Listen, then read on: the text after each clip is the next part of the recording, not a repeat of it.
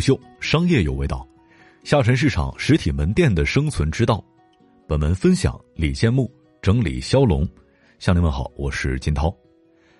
李建木在摄影行业从业二十年，连续创立过十多个摄影机构，具有非常丰富的城市实体门店引流拓客的实战经验。斑马家摄影两年半，在四线城市的市占率从零做到了百分之七十五。并且总结出了一套独特的门店社群实操方法论。本期商业洞听截取部分精彩内容和大家共享。首先，实体门店面临线上的冲击，这是客观的事实。因为最近几年线下流量没有了，所以大家在思考是不是市场真的萎缩了呢？其实不是，就只是流量问题而已。到底如何解决呢？二零一五年之后，大量的客户已经不在马路上，而是在手机里，但渠道成本太高了。因为线上渠道的流量是固定的，大家在线上做付费流量，永远也竞争不过头部企业。因为回归到实体经营当中，其实最大的成本并不是营销成本，而是店租和人工成本。实体门店最核心的意义是什么？是客户的体验和粘度。做好门店服务才是大家生存的根本。这个时候你会发现，成交的客户身边一定有潜在客户，这是大家不去拼渠道流量也能够解决客户的到店的关键。之前大家的销售团队在遇到客户之后，第一反应就是如何成交，这是一个恒定的成交思维。实体店最现实的问题就是只看成交结果和成绩，它跟很多的行业不一样。但对于实体门店来说，传统运营模式就是要成交，而且最好是遇到客户第一时间就成交。既然客户是同一群人，而且现在有那么多强社交关系的工具，那为什么我们不先找到潜在客户呢？至于这个客户能不能成交，先放一边，大家先解决传播和裂变，其实就是潜在客户的问题。因为一上来就要成交，客户会产生抗拒的心理，而且市场是有竞争的，大家也不可能做到百分之百的成交率。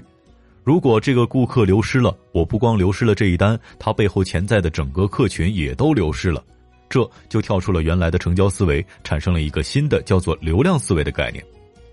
大家遇到一个顾客，先不考虑要不要成交，而是让他变成一个传播和裂变的渠道口，把他身边的潜在客户用礼包爆款的方式去做一个拼团裂变。这个动作发生之后，你会发现一个质的变化。如果成交率不变，当流量从原来的一个月一百个客资变成了七百到八百个客资的时候，增长就出来了。在接触顾客的过程当中，一定不说大家产品有多好。因为拍照本身对于宝妈来说并不是刚需品，所以大家的逻辑是根据客户产生更多价值的时候，让他把周围的潜在客户也拉过来。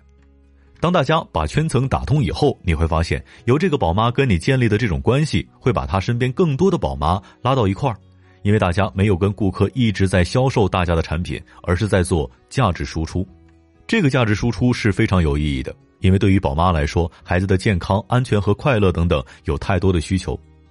三四线城市实体门店的社群实操核心，大家千万不要做太多线下的东西。它能够解决一部分的问题，但同时也没有办法做大流量，所以大家所有的互动都是在线上解决。具体一点就是社群。为什么不用企业微信小程序呢？因为消费者会非常抗拒这种带有营销属性的工具。他们更多的还是希望跟一个有血有肉、有情感的真实的人打交道，这个人的存在是非常重要的，价值的输出也是通过这一点。在整个过程当中，大家所有的社群都是由一个客户去裂变他周围的人脉出来，基本在四五十人以内，不会超过这个上限。为什么呢？群的人数多了，你筛选的精度就下来了，群的人数越多，垃圾信息也就越多。一旦某个微信群出了问题，扩散范围小，对于品牌的负面伤害是最小化的。所以群要求不超过五十个人，这五十个人里面大概有百分之十的有效潜在客户就已经超值了。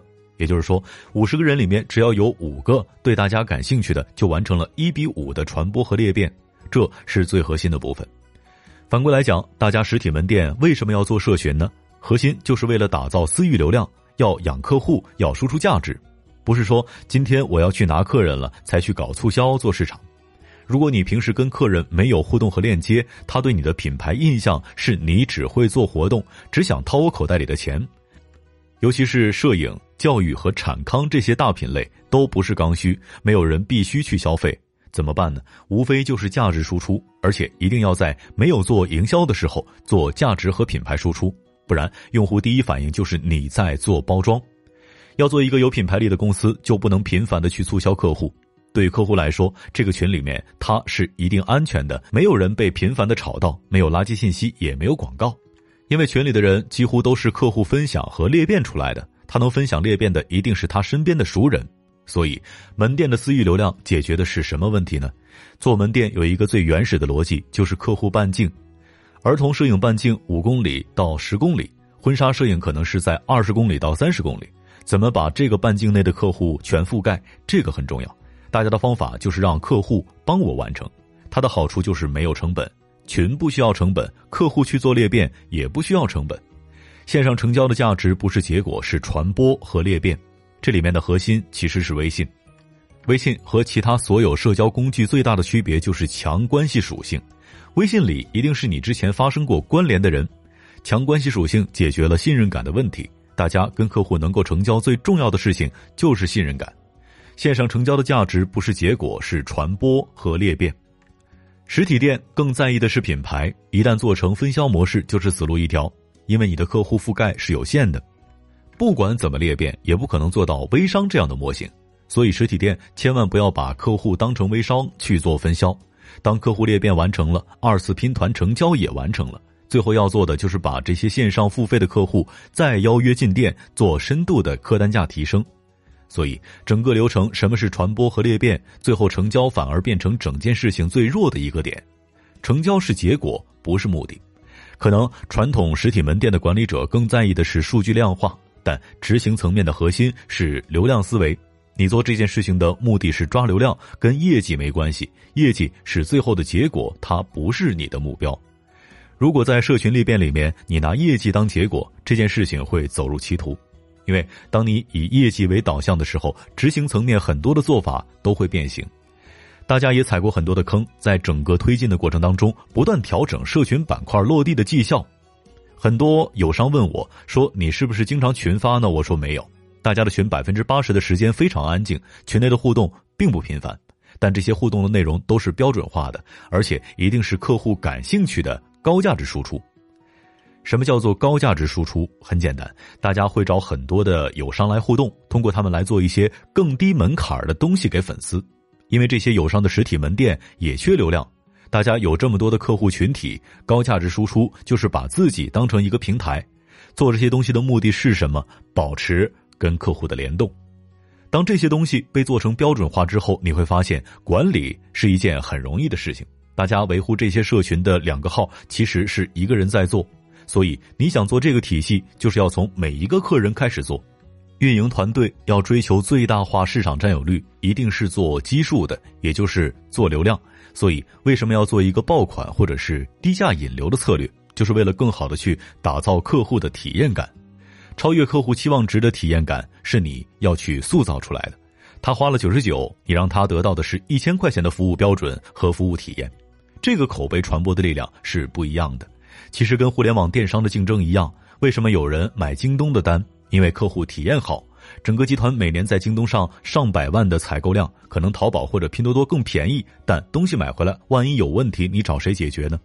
在今天的移动互联网时代，社交电商、社群营销，当太多的互联网营销模块出现的时候，实体门店只要抓住问题的核心，一样能解决问题，而且门槛很低，并不复杂。当把所有的问题解决了，你就会发现，其实实体门店并不是特别难。虎嗅，商业有味道，下期见。虎嗅，商业有味道。本节目由喜马拉雅、虎嗅网联合制作播出，欢迎下载虎嗅 APP，关注虎嗅公众号，查看音频文字版。